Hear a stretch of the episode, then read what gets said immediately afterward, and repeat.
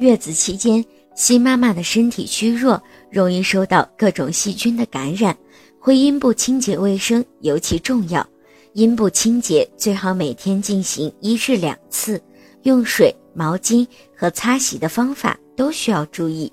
清洁会阴部需要怎样的用水呢？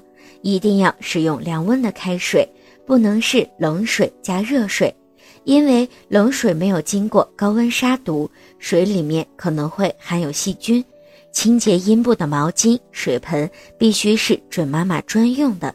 使用完之后需要消毒清洗干净，放到有阳光的地方进行晾晒干燥。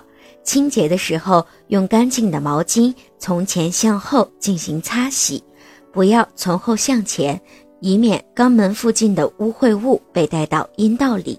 如果您在备孕、怀孕到分娩的过程中遇到任何问题，欢迎通过十月呵护微信公众账号告诉我们，这里会有三甲医院妇产科医生为您解答。